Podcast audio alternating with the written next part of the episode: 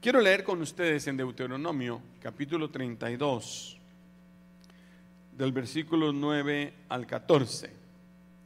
Mientras lo busca, Deuteronomio 32, 9, eh, no todos los discípulos de Jesús eh, hicieron lo mismo.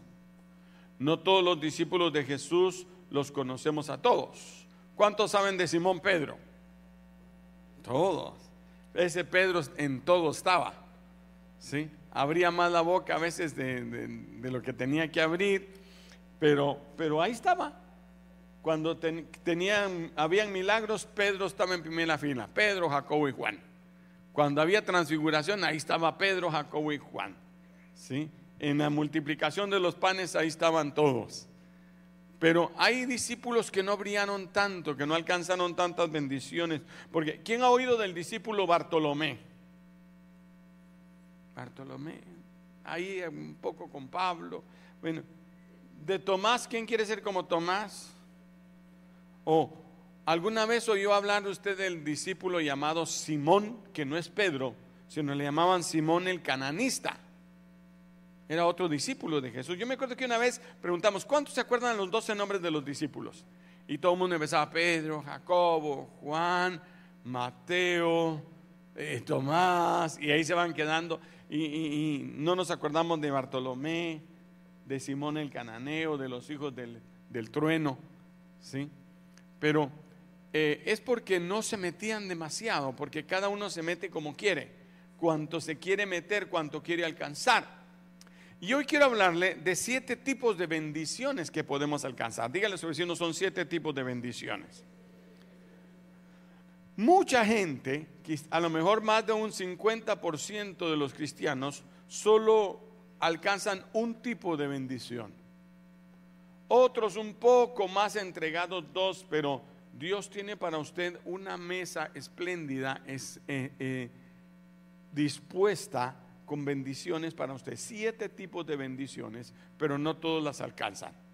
Es más, dice que el reino de los cielos se hace fuerza y solo valientes alcanzan ese tipo de bendición. Hay muchas bendiciones y yo quiero no solo enseñárselas, sino que las alcance. ¿Cuántos quieren alcanzar todas las bendiciones? Porque vemos que otro triunfa, que otro se levanta más y, quisiéramos que él tener los mismos milagros que él recibe, pero también la Biblia dice que cada uno recibirá de acuerdo a lo que hiciera según fuese su obra mientras está en la vida.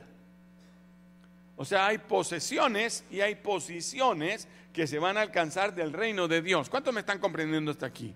Entonces yo le estoy dando la oportunidad a todos de llegar. ¿Cuántos quieren llegar a todas las posiciones? Estaban bien las luces como estaban, corazones.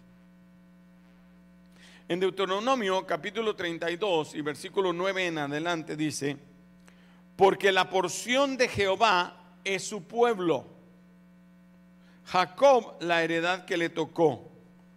Lo halló, sigamos leyendo el 10, lo halló en tierra de desierto y en yermo de horrible soledad. Quiero estar de acuerdo. Lo halló en una tierra desolada, en la rugiente soledad del yermo, lo protegió y lo cuidó. Lo guardó como a la niña de sus ojos. Dígale a su vecino, Dios te cuida como a la niña de sus ojos. Trátele de tocar la niña de los ojos a su vecino. Tiene que ser muy rápido para que lo lograra hacer. Ya no, el Señor le protege. Puso hasta un párpado ahí. Pero dice, como el águila se excita a su nidada, revolotea sobre sus pollos, extiende sus alas, las toma, las lleva sobre sus plumas, eh, les quiere enseñar, el águila enseñándole, llevándole comida, alimento. Así el Señor dice, te guía. Y con él no hubo Dios extraño, los hizo subir sobre las alturas de la tierra. Y aquí empieza a enseñar. Dice, comió los frutos del campo, diga una forma, comió los frutos del campo. Hizo que chupase miel de la peña hizo que tomara aceite de duro pedernal, mantequilla de vacas de leche de ovejas, grosura de corderos y carneros de basán, también machos cabríos, lo mejor del trigo. ¿Cuántos quieren lo mejor del trigo? Y la sangre de la uva bebiste vino. Entonces, algunas personas, por si no me he dado a entender bien, solamente tienen frutos del campo. Otros van un poco más lejos y agarran miel. Entonces en su vida cristiana tienen un, tipo de miel, algo que, que les endulza, que les empalaga, que les gusta otros van y tienen aceite, que es unción. No toda la gente tiene unción, solo algunos logran alcanzar la unción. Otros eh, mantequilla de vacas y leche de ovejas. Eh, habla simbolismo de áreas espirituales que podemos ir alcanzando de acuerdo a la, a la cantidad que nosotros queremos meternos en Dios. Y entonces este pasaje, solo leerlo, sería suficiente pero mm, lo que quiero es que comprenda cuáles son esas bendiciones y las alcance. Dígale a su vecino y las alcance. ¿Sí? Dele gracias al Padre glorioso que Él puso todo eso en nuestras manos para que nos regocijemos a través de Jesús. Jesús pagó el precio de todas las bendiciones. Dígale a su vecino, tú no tienes que pagar el precio, pero sí tienes que tomarlo. Algunas hay que arrebatarlas. No, no todos los milagros se recibieron ah, de un grito, unos pidieron. Algunos el Señor mismo llegó y les dijo, mira, tú que tienes, estás enfermo, sí, no me puedo levantar y quieres que te sane. Mire, el Señor ofreciendo la sanidad. Y todavía él, sí, pero no hay quien me eche en el agua. No, hombre, no te estoy diciendo eso, te estoy diciendo que quieres o no quieres. Pregúntale a su ¿no ¿quieres o no quieres? Solo tienes que decir, quiero. ¿Ya? Otros no, otros gritaban a Jesús, hijo de David, ten misericordia de mí. Y el Señor se detenía y decía, ¿quién es el que está gritando? Tráiganmelo. Y él le preguntaba, ¿qué es lo que quieres? Porque estás gritando tanto. A otros les ponía lodo en los ojos y les decía, váyanse a lavar. Y hasta que se iban a lavar, se curaban. A otro incluso lo hizo venir dos veces. Lo sanó y le dijo, ¿viste? No, todavía miran los hombres como árboles que caminan. Y volvió a orar por él. Jesús hacía diferentes eh, métodos y diferentes maneras. ¿sí? Entonces dice Efesios capítulo 1 y versículo 3. Bendito sea el Dios y Padre de nuestro Señor Jesucristo, que Él, voy a, a parafrasear la versión Alberto Durán año 2023, que ya nos bendijo con toda bendición espiritual en los lugares celestiales en Cristo. Diga, ya nos bendijo. Esas bendiciones ya están. ¿sí? Si hubiera solo un tipo de bendición, nos diría, eh, y nos bendijo con la bendición. Pero dice que hay toda clase de bendiciones. Diga, toda clase de bendiciones. Materiales, espirituales, físicas, económicas, eh, eh, sentimentales. Hay bendiciones para usted. Y yo me imagino que todos quieren todo. Los hispanos somos así, queremos de todo. Si ofrecen eh, cuatro platos de comida, queremos de los cuatro. ¿Sí? Dicen, a algunos les gusta el pollo, a otros les gusta la carne, a algunos les gusta el pescado, pero cuando uno se sirve pedazo de pollo, pedazo de carne y pedazo de pescado. Pero dice toda bendición, lo que significa que hay diferentes tipos de bendiciones y diferentes métodos para obtenerla.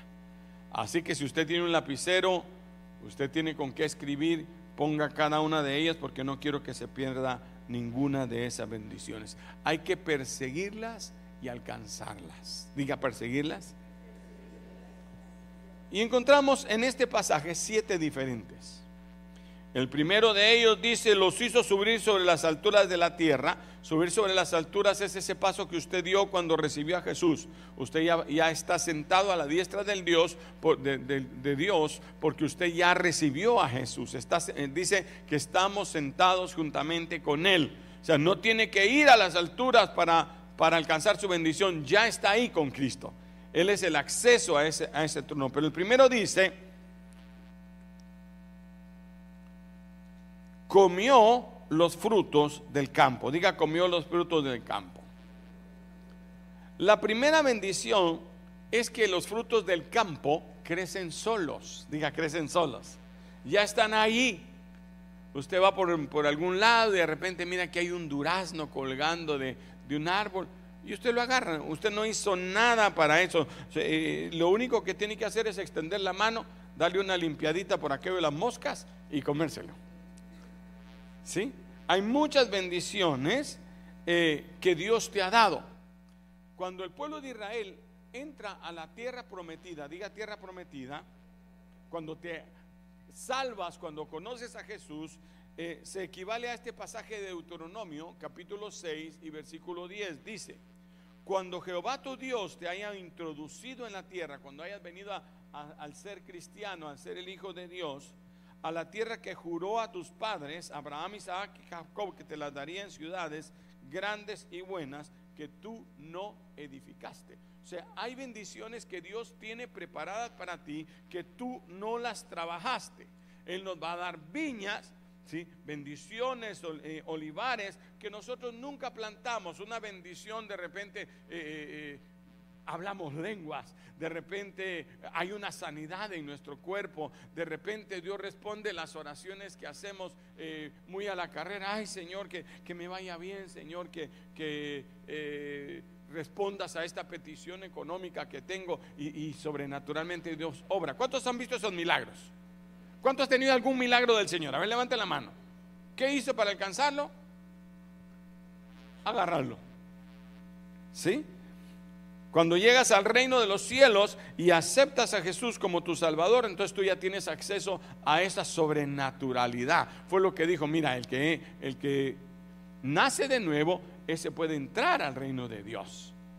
Unos nacen de nuevo y ven, entran al reino de Dios, pero otros nacen de agua y el Espíritu y pueden vivir en el reino de Dios, participar del reino de Dios. Milagros más, más ah, placenteros para su vida. Cuando cruzas la línea de la sangre de, Jesucristo y pasas a las tinieblas, entonces encuentras esas viñas, esos olivares, ese gozo. ¿Verdad que cuando uno acepta al Señor, inmediatamente está gozoso?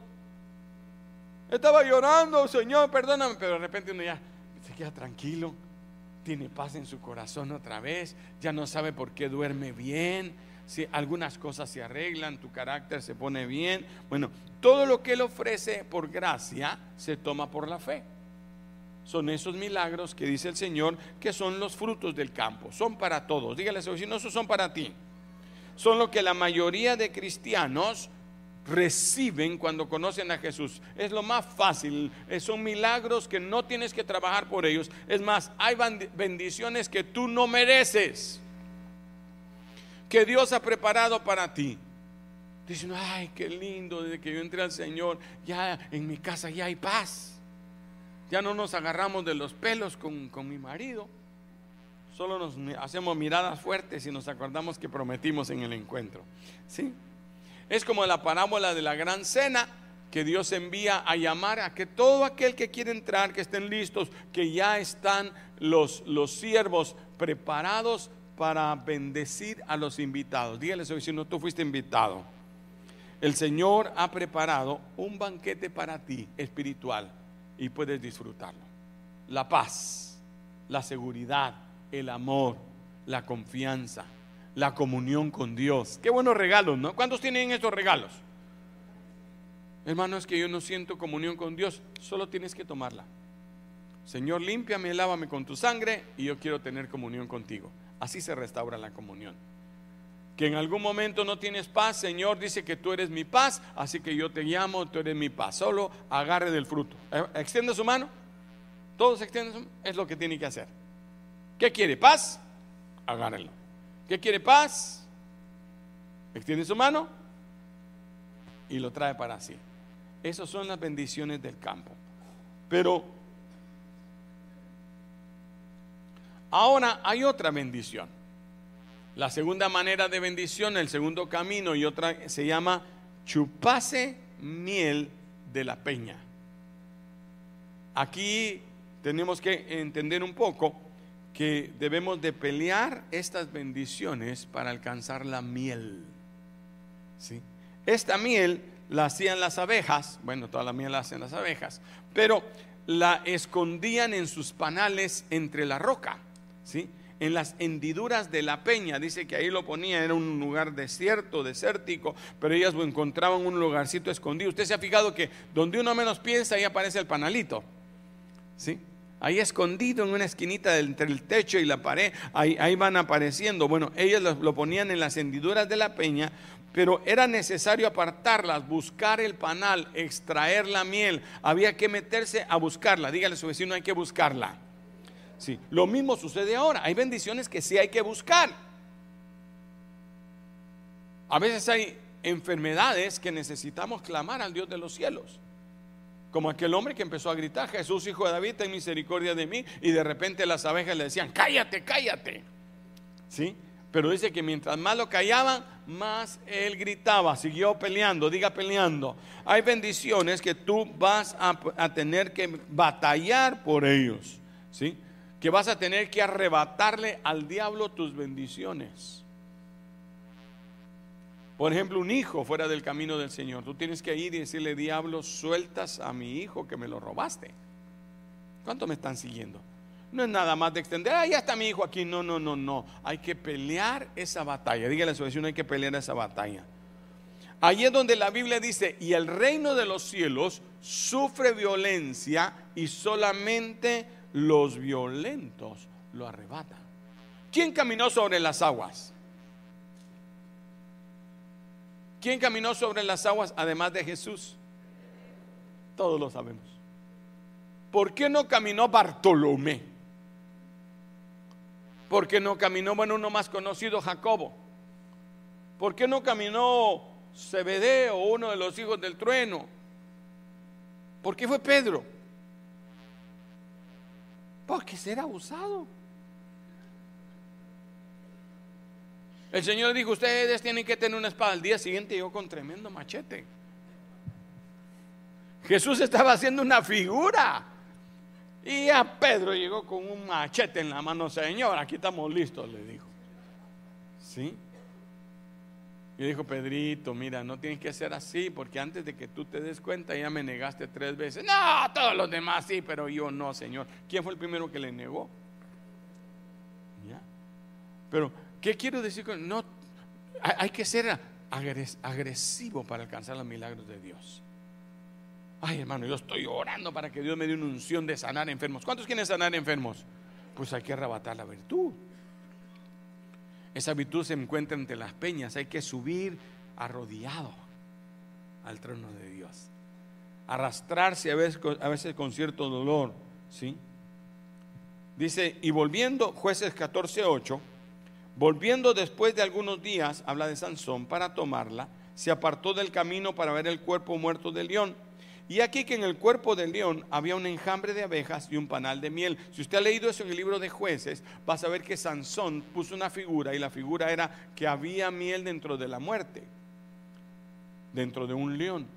Y lo que pasaba es que había un león muerto y ahí se habían hecho las abejas un, nido y él tuvo que ir y meterse dentro de la pobredumbre del león. Dice que Sansón, él mató al león, pero eh, él ahora encuentra el panal. ¿Qué significa? Tenemos que vencer al león rugiente, a Satanás, diga Satanás, que busca devorarlo, busca quitarle sus bendiciones. Dígale a su vecino, no te dejes robar tus bendiciones. Quien no quiere batallar, no obtendrá ese tipo de bendiciones. Hay que, ay, no, no, yo con el diablo si no me meto porque a mí me da miedo el cachudo. Y hay gente que prefiere vivir al margen cuando se trata de orar. No, no, yo no me meto muy profundo, yo nada más, así por encimita. Que ore mi pastor por mí de repente, nada más. O mi líder ore por mí, pero yo no quiero meterme. Eso nunca alcanzan ese tipo de bendiciones. ¿Cuántos quieren esas bendiciones? Hay que arrebatarlas. ¿Sí? Acuérdese el apellido de su padre. ¿Cómo se llama su padre? Se llama Jehová, el Dios de los ejércitos. Él es el rey soberano que viene hacia la conquista, ¿sí? Él es un varón de guerra y nosotros somos sus dignos herederos y no podemos ser temerosos. El reino de los cielos es de los de los de los dígale su vecino, eres tú valiente. Porque si no eres valiente, eres cobarde. No, ni soy valiente ni soy cobarde. Eres cobarde. Porque el cobarde simplemente no hace nada. Se queda pensando, sí, algunos dicen, bueno, es que estoy esperando que Dios me guíe y nunca hacen nada en esa guianza de Dios. Pero el que es valiente va a arrebatar, va a encontrar al enemigo, va a ir al desafío y le va a decir, Satanás, tú me devuelves lo que me has robado. Tú me devuelves mi familia, tú me devuelves mi economía, porque el enemigo, en lo natural Dios se lo dio y alguien se lo quitó. Ahora tiene que levantarse en esa segunda etapa y decir, Satanás, ahora te quito. Amén. ¿Cuántos quieren miel? ¿Cuántos quieren miel? No todos tienen miel. Y el hermano, ¿por qué él sí es más feliz? Y el hermano, ¿por qué danza esa manera? Porque él ha encontrado la miel que tú no has buscado. Número tres, aceite del duro pedernal. Si pudieras poner la cita cada vez que yo lo digo, ¿sí? la cita que leímos al principio de, de Deuteronomio 32, creo que estoy en el 14 por si no me han entendido lo que estoy haciendo. Desde el 13 entonces, mi hijo, lo hizo cabalgar. El primero es fruto de los campos, el segundo nutrió con miel y aceite y el tercero hizo brotar de la roca. Dice en mi Biblia, aceite del duro pedernal.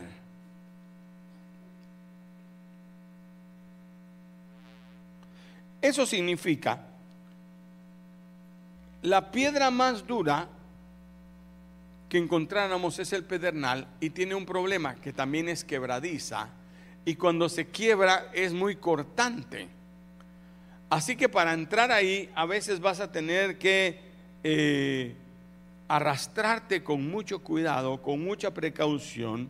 Es, el, el pedernal se refiere a una, a una peña eh, de ese material donde había muchos olivos. Y para obtener el fruto, para meterse a obtener el fruto del olivo, ellos tenían que escalar y llegar a la cima donde estaban los, los olivares. Y este tipo de bendiciones hay que crecer espiritualmente. Los niños no lo pueden hacer. Díganle a los niños no lo pueden hacer. Porque hay que ganarlo con inteligencia, con sabiduría hay que meterse en la escritura, hay caminos que la Biblia te señala. Alguien me dijo, los milagros no están tan fáciles para que todo el mundo los alcance, pero no están tan lejos para que el que los busca no los encuentre. Cuando hacemos el día de, resurrección, nos gusta eh, poner los huevitos. No sé cuántos de ustedes han adoptado esa, esa tradición de esconder los huevitos de la coneja. No me voy a meter al lío hoy de la coneja, pero. Pero les escondemos a los niños, pero como son niños, tenemos que buscar lugares sencillos donde no, donde no, donde sí los encuentren. Que no se miren tan claros, pero que estén aquí en una ramita, pero y a veces hasta les hacen así, ¿verdad? que, vean que, que, y vení, vení, vení, aquí no me. Y, para que los no tan escondidos, para que todos los vean, pero no tan claros, Así son estos milagros. Y dice Hebreos 5:14, oiga cómo dice, pero el alimento sólido es para los que han alcanzado madurez, para los que por el uso tienen los sentidos ejercitados en el discernimiento del bien y del mal. Hay palabra que es fuerte, palabra que es revelada, que no toda la gente. Hermano, hábleme, hermano, yo quiero, yo quiero saber acerca de la predestinación, hermano, yo quiero saber si realmente somos escogidos. Primero aprenda la salvación. Y después se mete a entender si hay predestinación, porque los teólogos todavía se siguen peleando si somos, eh, si hay predestinación, si no hay predestinación. Unos son de Arminio y otros son de, Pablo, ¿sí? Son, dos, diferentes eh, eh, eh, ramas. Este. Y hermanos, que yo quiero saber, eso es la venida del anticristo. A mí me emociona, hermano. Mire, y en el milenio, cuando esté el anticristo, entonces vamos a venir. Mire, tranquilo, primero, primero sálvese. Primero sepa que sin derramamiento de sangre no hay remisión de pecados. ¿Cuántos quieren saber cómo se perdonan sus pecados? Nadie quiere saber cómo se perdonan sus pecados. Ah, ya lo saben a través de la sangre de Cristo, ¿no? Somos perdonados, pero no porque usted sea bueno. Aquel que dice, ah, no, yo voy al cielo porque no le hago mal a nadie. ¿Quién dice que así se salva uno? Esa es idea suya. Ese es como que yo dijera que yo me voy a graduar de médico porque yo pienso que me voy a graduar de médico y no voy a la universidad. Que si me pongo a ver los TikTok de médicos, entonces voy a ser médico. Así cuando la gente que dice, no, yo no le hago mal a nadie, así que yo voy para el cielo. ¿Quién dice? Su TikTok. La Biblia dice que sin derramamiento de sangre no hay remisión de pecados. ¿Cuándo me están entendiendo? Pero queremos entender las profundidades del cielo. Para eso hay que meterse. Pablo le dio el principio al pueblo, pero era a los hebreos, a los que conocían la escritura. A ellos dijo, ustedes que ya van conociendo. ¿Cuántos quieren conocer más de Dios? Lea la Biblia. Hermano, es que yo quiero hablar lenguas y hermano, y quiero eh, profetizar y empiezan a profetizar que sí, dice el Señor, que tú vas a tener 20 casas y que tú vas a tener... primero lea la Biblia, porque si no va a empezar a profetizar de su carne y sin saber qué profetiza, porque la única palabra segura, dice la Biblia, la única profecía segura es la escritura. Entonces cuando alguien empieza a manosear eh, eh, eh, sin conocer las cosas espirituales, se meten líos que no sabe, comienzan a profetizar. Em, no, que dice el Señor que tú te casas con aquel y aquel se casa con este y este se casa con aquel otro. Sí, terminan como el... ¿Por qué? Porque no hay una base escritural. Entonces dice que el alimento sólido es para los que alcanzan madurez. Hay muchos cristianos bebés. Volte a ver a su vecino. Dígale, se te mira el mameluco. Nunca crecen. Porque se crece con la palabra, se crece con la leche. Hay gente que solo vive de domingo en domingo el versículo que se le quedó, el versículo que predicó el pastor, el, único rema que viene de la mano de Dios, claro, te alimenta, pero vas a ser raquítico. ¿Quieres engordar espiritualmente? ¿Cuántos quieren engordar espiritualmente? Necesitas comer más. ¿O no es así? Para lo natural, tres veces al día y si puede, cuatro veces. Sin contar las meriendas la de la mañana y la de la tarde y la de medianoche. Pero en la vida espiritual de domingo en domingo, cuando viene. Y otra los miro por... Dios bendiga a los que están a través de la línea. Dios no puede darle comida sólida a un bebé. Dios no puede darte revelación del cielo y profundidades del cielo. ¿A quién le reveló profundidades? Al apóstol San Pablo. Ese hombre se fue al desierto, se comió la escritura, eh, todo lo que había del Antiguo Testamento y todo, él ya lo conocía, él era un experto en el Antiguo Testamento, pero ahora se mete con Dios y cuando regresa, regresa con esas profundidades. Tanto que el apóstol Pedro, que era otro bien metido, pero que no era tan letrado como Pablo, dice, yo a veces no entiendo a Pablo lo que habla. Ah, Pablo habla cosas demasiado profundas para mí.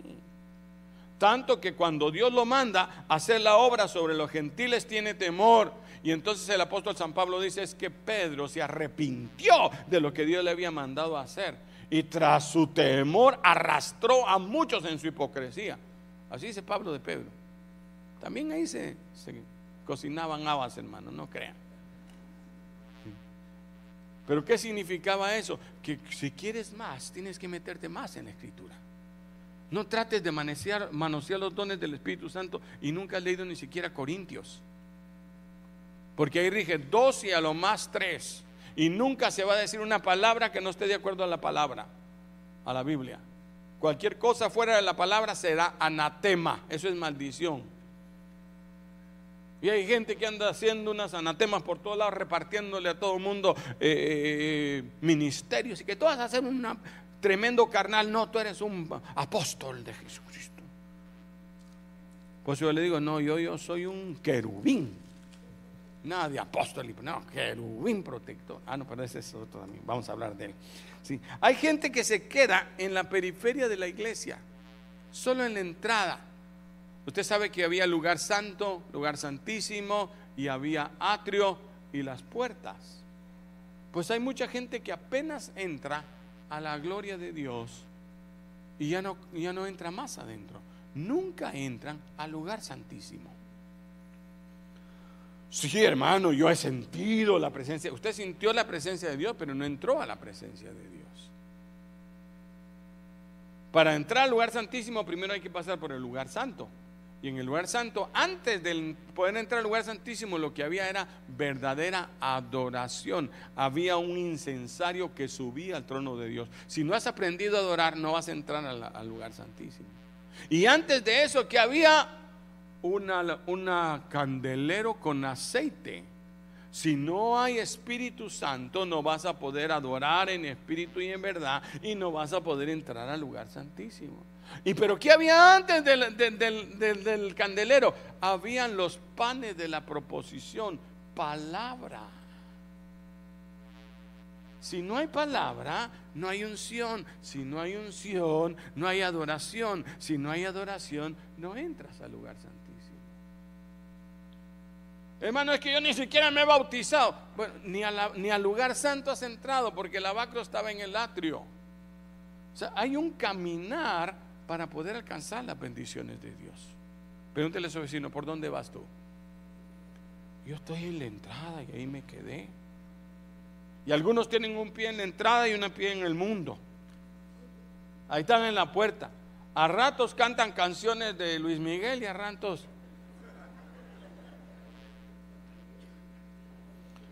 Hay bendiciones que no vas a encontrar en las orillas. Usted nunca ha ido a pescar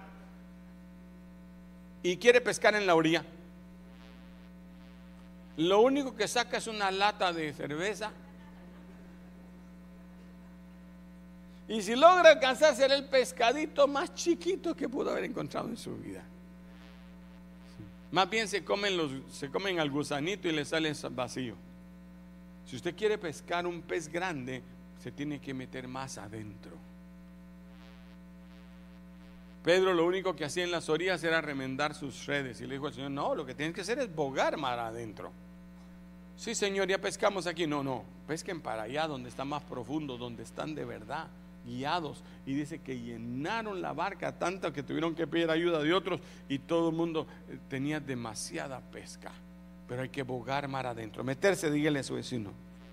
¿Sí? Mientras más profundo vayas en Dios, mayor será tu bendición. Y no son muchos los que la alcanzan. Porque ancha es la puerta que lleva a la perdición y angosta es la puerta que lleva a la vida eterna. ¿No es cierto? Ah, no, es que ya eso ya es mucha religiosidad. No, ya tener que ir martes y domingo. No, eso ya es demasiado para mí. Bueno, ¿qué es señoría? ¿Qué es señoría? Va a comer y va a tener bendiciones de la orilla. Pero si usted quiere más, y ver más la gloria de Dios, tiene que meterse más adentro. El Señor va a dar talentos de acuerdo a tu capacidad. Muéstrale al Señor que tienes capacidad y que tienes madurez. ¿Cuánto me están siguiendo? Hay otras bendiciones. La cuarta son bendiciones por trabajo. Diga bendiciones por trabajo. Le puse nombre a las bendiciones. La primera bendición es bendiciones por gracia. Dios las hizo para usted y usted las agarró. La segunda son bendiciones por lucha, arrebatárselas al diablo. Momentito, diablo, no me vas a quitar esto. La tercera, bendiciones por crecimiento. Tienes que madurar para recibir esas bendiciones. Esa revelación, eso, esa palabra profunda que quieres oír. Porque, mire, yo hubo un tiempo, yo tengo ya muchos años en el Evangelio, ni le digo tanto porque me hacen las cuentas. Pero ya tengo un par de números grandes de ser cristiano. Y hubo un tiempo en que se hablaba pura profundidad. Yo no iba a los predicadores hablando que sí, que en el tercer cielo, cuando habían los néfilis, y entonces los néfilis atacaban y, todos quedamos así, viendo la guerra de las galaxias. Ahí, y cuando ¿y qué entendiste? Nada, pero estuvo tremendo. ¿En serio? Y nos hablaban de la resurrección de los muertos y nos hablaban de lo que había en, los distintos espacios en, la tierra. Mire que está el Seol, está el Hades, está, eh, y le ponían nombres a los lugares y que aquí están los salvos, aquí están los condenados, aquí están los que pecaron, los adúlteros y, y, hacen, y al final no entendía nada. No sabía si era salvo o no era salvo. Más con dudas salía uno. Porque le estamos dando comida de adulto a los niños. Usted le da una pierna de gallina al, niño chiquito que solo toma pancha y se la mete a la boca. Y empieza.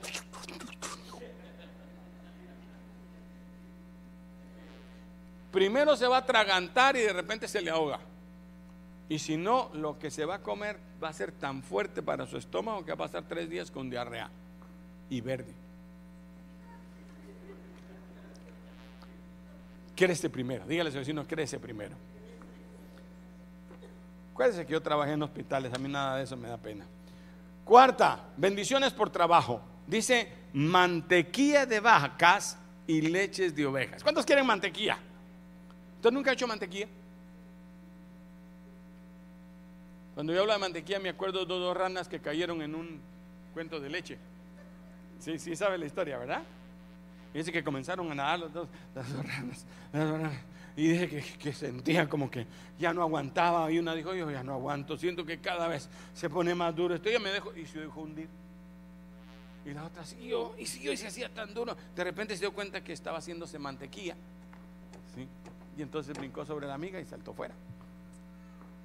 ¿Por qué? Porque de tanto batir se hace la mantequilla. Diga, se hace la mantequilla. Son productos deliciosos, pero requieren trabajo y esfuerzo. Le echa la cuajada y ahí sale el queso. Nada que sale el queso a pensar a colar y a pasar el suero para un lado y hacer para el otro lado y todo se le destila y hay que la. los que han hecho queso, yo como no he hecho, solo, solo he visto. Sí. Para tener vacas, primero las tienes que alimentar, bañar, pastorear, engordar, quitarle las pulgas, quitarle los, animalitos que se les meten en las orejas y en la nariz, proteger a las ovejitas, ¿sí? en el caso de que ellos hacían queso de oveja. ¿sí? Estas bendiciones de mantequilla y leche se, se obtiene solo cuando inviertes en otros. ¿Cómo así? Hermano, es que yo quisiera, cuánto he trabajado en la iglesia, pero los hermanos eh, ni gracias me dan. Invierte en ellos primero, porque queremos recibir lo que no hemos sembrado. Ay, pastor, que chilero, usted ido en una iglesia, pero es que hemos sembrado para cosechar. Hay gente que solo se viene a robar las ovejas. Véngase aquí, que mi iglesia está mejor. Véngase aquí, esta iglesia sí lo queremos mucho. Eso se llama robar. Cuando tú te llevas una oveja que no es tuya, es de alguien más. Eso fue dicho solo para que consentimiento en mi corazón. No, pero cuando tú quieres sacar leche, si tú ordeñas una vaca ajena, te meten a la cárcel, corazón. Que no es tu vaca, no es tu oveja. Y quieren sacar lana de las ovejas que no son de él. Un pastor tiene ovejas para sacarles la lana. ¿O no? ¿Tendrá derecho el pastor de, quitarle lana a las ovejas o no? Bueno, estoy hablando en sentido natural. Pero el que ni siquiera las ha cuidado, ni siquiera les ha eh, quitado las garrapatas, ¿sí? quieren venir a recibir. Esas son las que son por trabajo. ¿sí? Cuidar a sus hermanos. ¿sí?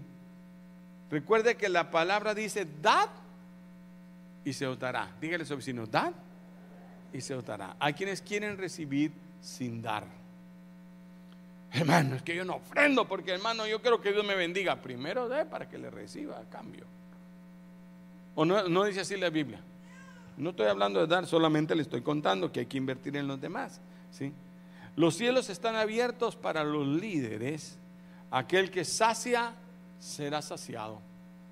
Si tú ayudas a otro, mire hermano, cuando uno ora por alguien, solo imagínese cómo es el asunto. Vengo yo y voy a orar por alguien que necesita salud.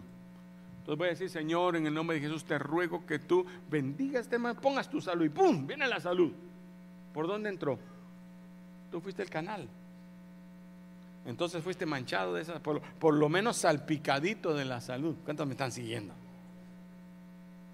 Y así en, el área de las bendiciones, y así en el área de la salud, así en el área del hogar. Cuando tú oras, dijo el Señor que bendiciendo, te bendeciré.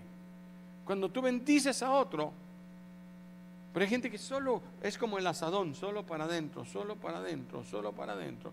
Y quieren que así. Hermano, es que en la iglesia nadie me quiere. Quiérelos tú primero.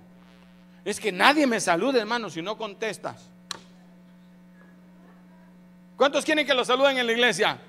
Salude usted primero. A ver, dígale a su vecino. Hola, dígale.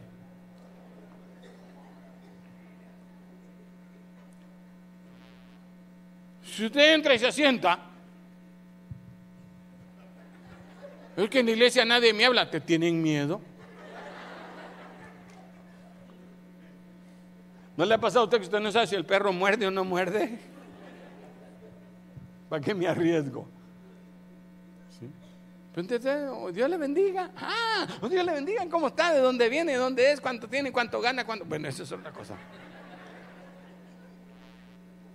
Quinta bendición. Bendiciones por recompensa. Diga bendiciones por recompensa. La grosura de corderos y de carneros de Bazán. ¿Sí? A Dios le gusta la grosura. ¿Cuántos saben que a Dios le gusta la grosura? Eso es lo que él pedía, que se pusiera la grosura para que subiera olor grato delante de su presencia. Para poder comer un carnero, primero hay que quemarlo.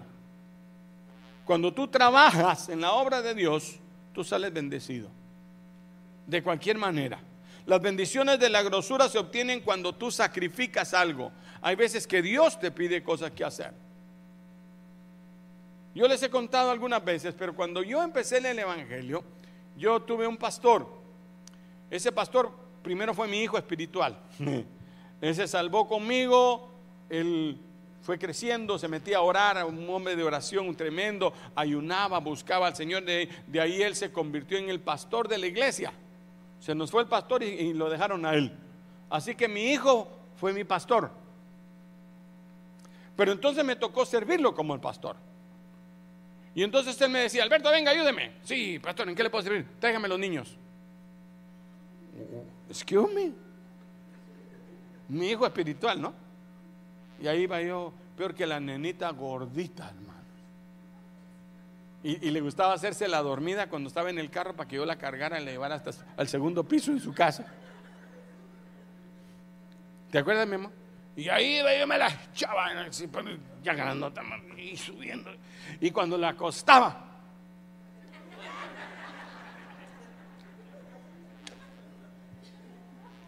Así empezamos en el ministerio, hermano. Alberto, mire, vaya, tráigame la Biblia que la dejé ahí abajo. Mire, haga aquello otro. Vaya para allá. Mire, necesito. Hasta sentar el nombre de sus hijos fui. Al segundo hijo, al hijo más chiquito, le puse José Alberto. Ya estaba yo bravo y le dije, yo lo voy a sentar, no se preocupe. Me dijo, póngale Alberto. Y más bonito José Alberto. A mí no me gusta, pero igual se lo puse. Porque es el mío para los que no saben que me llamo José Alberto. Pero para poder comer un carnero, primero hay que matar, hay que ofrecer algo. Cuando tú le ofreces algo al Señor, tú le ofreces tiempo. Yo servía a mi pastor, a mis pastores, aún a los pastores, cuando ustedes vengan van a ver que nosotros servimos a los pastores como merecen, como siervos de Dios. ¿Cuántos saben eso? Eso desde que empezamos la obra dijimos con mi esposa, no, a los siervos de Dios los vamos a tratar como siervos de Dios en todo momento. Y ahora cuando yo voy a donde quiera que vaya, me tratan como siervo. Hasta pena me da a mí. Se lo cargo, pastor. No, no, yo aguanto mi Biblia. Pero ahí, quieren llevarle la Biblia, ahí quieren llevarlo a uno y lo traen de arriba abajo. No, no, pastor, si cuando nosotros llegamos allá, ustedes nos, atienden re bien a nosotros. Y hay hermanas bien lindas que atienden re bonito. Entonces a mí me atienden re bonito. Solo es cosecha de lo que un día nosotros sembramos. ¿Cuántos me están siguiendo? Y cosas que yo ni me imaginaba. Gente, mire, yo salí a recibir a mi pastor a la puerta, ahora a mí me salen a recibir, ahora me recibo exactamente lo mismo y más todavía, porque dice que eh, seremos medidos con la misma para que nos midan y una cuarta más. Y el Señor nos da un poquito más siempre. ¿Cuántos dicen amén? Aquel que diezma y ofrenda e invierte obtiene recompensa. Ah, no es cierto. Hermano, yo no diezmo y todo. Bueno, a su fuerza. Claro que va, va a cumplir con Dios, diezma y ofrenda, recibirá más hasta de lo que se merece. Y entonces va a comparar y va a decir, pero ¿por qué este tiene más y gana menos? ¿Por qué este obtiene menos y con menos trabajo y hace más? Porque ha aprendido el secreto de darle al Señor. No solo dinero, eso solo es lo más práctico enseñar. Es en esfuerzo, es en trabajo, es en tiempo, es en ayuda, es en amor, es en atención a las ovejas. Si tú cuidas a los pequeños, Dios te va a cuidar a ti. La Biblia dice, se hará misericordia con el que tenga misericordia. En cambio, el que juzga, ay, no, si viera que la hermana, que no, que qué cara la que me hizo, así te van a juzgar a ti también. Mejor ama a esa que no saluda. Tal vez tiene pena de hablarte. Es tiempo de pactar, de sembrar en la casa de Dios. Sí, para que haya grosura y abundancia, primero debe haber sacrificio. Dígalo conmigo, primero debe haber sacrificio. Ah, no, yo no quiero dar. Bueno, está bien, tranquilo. Si no es obligación, pero va a ser bendición. Son bendiciones que nunca van a alcanzar. Si algo yo he conocido, es la bendición de dar y de recibir. Hay veces que le decimos al Señor, Señor, es que nos da demasiado. Honestamente, hermano, yo le digo, Dios nos da demasiado. Y entonces sembramos. ¿Y qué pasa cuando sembramos? Cosechamos. Cosechamos y cosechamos y cosechamos. Donde quiera que yo voy. Yo, mire, yo he hecho la prueba con mis hijos. Una vez fuimos a Hawái. You know Hawái. Entramos al restaurante y sale el, encargado, mire, que nos regaló el postre. ¿Cómo? Allá ni, ni me conocía. Porque no es que me encuentro hermanos y que los hermanos, no, no, a veces gente que ni te conoce, a veces vamos en el, en el driveway a, comprar algo, el de adelante ya pagó. Claro, uno lo va a pagar el de atrás. Pero ya había dejado algo, ya había pagado, ya había hecho. Bueno, Dios le va a dar bendiciones de acuerdo a su fruto. Sexta. ¿Tengo tiempo? Como nuevo organista, aleluya. Ay, qué rico cuando no me dicen que ya se me acabó el tiempo. Bendiciones por sabiduría.